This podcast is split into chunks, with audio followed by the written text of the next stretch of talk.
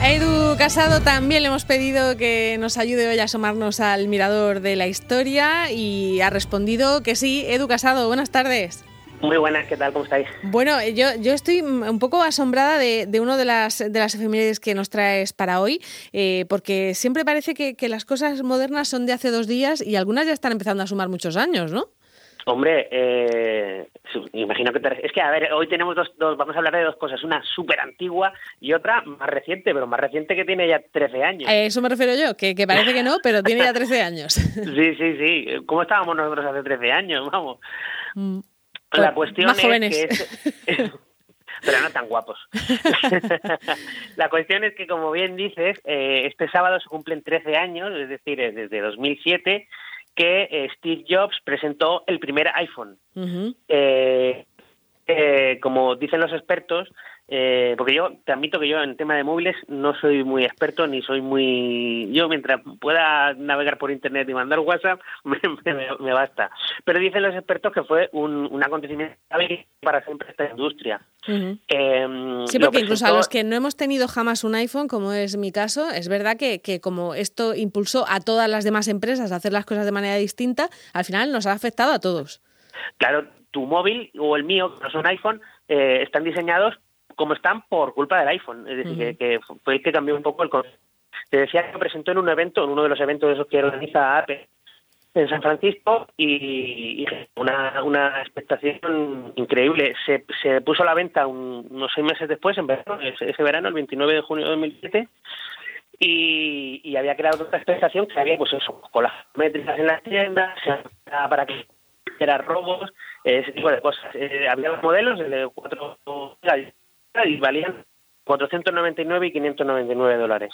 Ujú. Que, que ahora Y- ya hasta nos parece barato, a lo mejor, ¿no? Nada, se está tirado.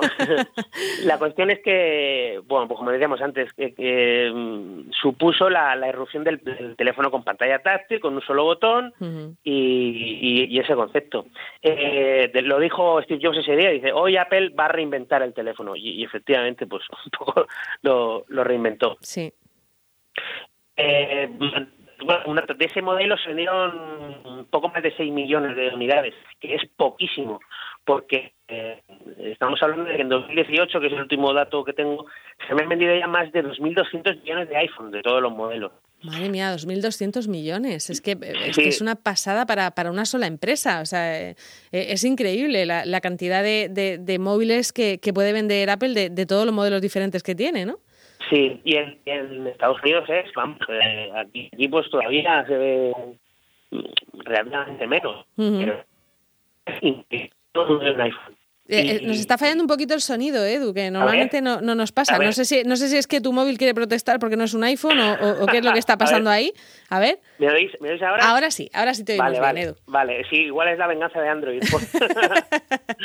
porque estás hablando de la, de la competencia. Bueno, el caso es que además también fue muy, muy icónica, eh, valga la, la palabra, la manera de presentar este, este, este iPhone, ¿no? Con, con Steve Jobs, con ese eh, jersey de cuello vuelto negro que utilizaba siempre y esa forma de, de vender sus productos que, que fue una, una revolución completa, ¿no? Para, para lo que es eh, las tecnologías. Sí, yo, a ver, hay que admitir que te podrá gustar más o menos, pero son unos genios del marketing Mm. y de todo eso. Es decir, eh, presentan cada producto y parece que te están presentando, no sé, una cosa que te va a cambiar la vida. Y, Sí. y lo hacen muy bien, lo hacen muy bien, con una puesta en escena increíble. Toda la, todo lo que la, toda la publicidad, incluso la propia página web de Apple, dices Mm. tú, madre mía, te da una sensación de decir, madre mía, estoy comprando Quiero un dispositivo esto, ¿no? Quiero esto. Totalmente, totalmente. Bueno, eso por un lado. Por otro lado, el que se vendía también muy bien, creo yo, que es que es tu otro protagonista, Julio César. Por lo menos en la, en la historia, eh, imagino que, que la escribió gente que, que, le, que le quería mucho y, y se ha escrito muchísimo sobre Julio César, ¿no?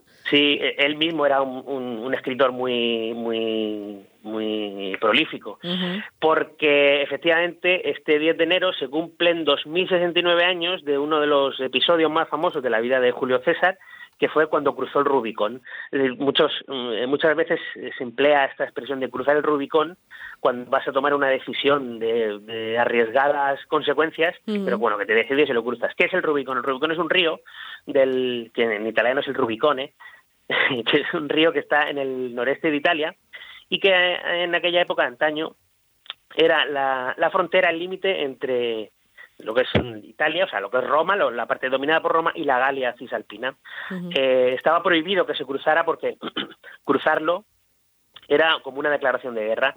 Entonces, eh, Julio César, que estaba a cargo de, de, una legión, dijo, pues cruzo el Rubicón, y se detuvo allí, y, se inició la Segunda Guerra Civil Romana, que fue la que acabó con la República y la que llegó con luego pues acabó con la dictadura de Julio César y luego eh, después pues con el surgimiento del Imperio Romano. Eh, el, siempre se dice que eh, antes de cruzar el Rubicón dijo Julio César, alea ya está es, ¿no? La suerte está echada. ¿Y es verdad o no es verdad? Al parecer no, al parecer dijo... Con lo bien que queda. Que desde luego, para que vea. Al parecer dijo una, una frase en griego, uh -huh. an, espérate, anerriptocubos. Ah, ¿y eso significa? significa? Que empieza el juego. Ah, y vale. era una frase de un, de un autor, de Menandro, un, un, poeta griego que le gustaba mucho a Julio César. Bueno, oye, pues, está, pues no, no es exactamente el, el, juego está echado, la suerte está echada, que es como eh, se traduce normalmente la palabra esta en, uh -huh. en latín, eh, la frase en latín, pero se parece un poco, ¿no? La idea es similar. Sí, el, el, concepto, el concepto es el mismo, pero ya sabes que luego los historiadores al final van... De todas formas, la, la que ha quedado como, como la frase es la uh -huh. de Alecta Est. Ya, ya, ya. Bueno, pues es un acontecimiento que, que, marcó la historia de Roma y, por tanto, la historia de Occidente, ¿no? No, no tanto como el iPhone, a lo mejor. Pues pero no sí. lo sé, porque, ojo, que, que, al final este, este cruzo, al cruzar el Rubicón, mm, dio paso al Imperio Romano. Y el Imperio Romano fue lo que hizo que, por ejemplo, nosotros hablemos eh, en una lengua latina, ¿no? Sí, si sí, empiezas sí. a tirar del hilo, ¿no? Al final sí que sí que Venga. fue importante. Vamos a dejar, vamos a decir que sí, que Julio César es más importante que el iPhone y que, y que Steve Jobs. Me has convencido. Muy bien, pues eh, Edu Casado, muchísimas gracias y, y volvemos a repasar un poquito la historia la semana que viene. Perfecto, cuando queráis. Venga, hasta luego. Chao.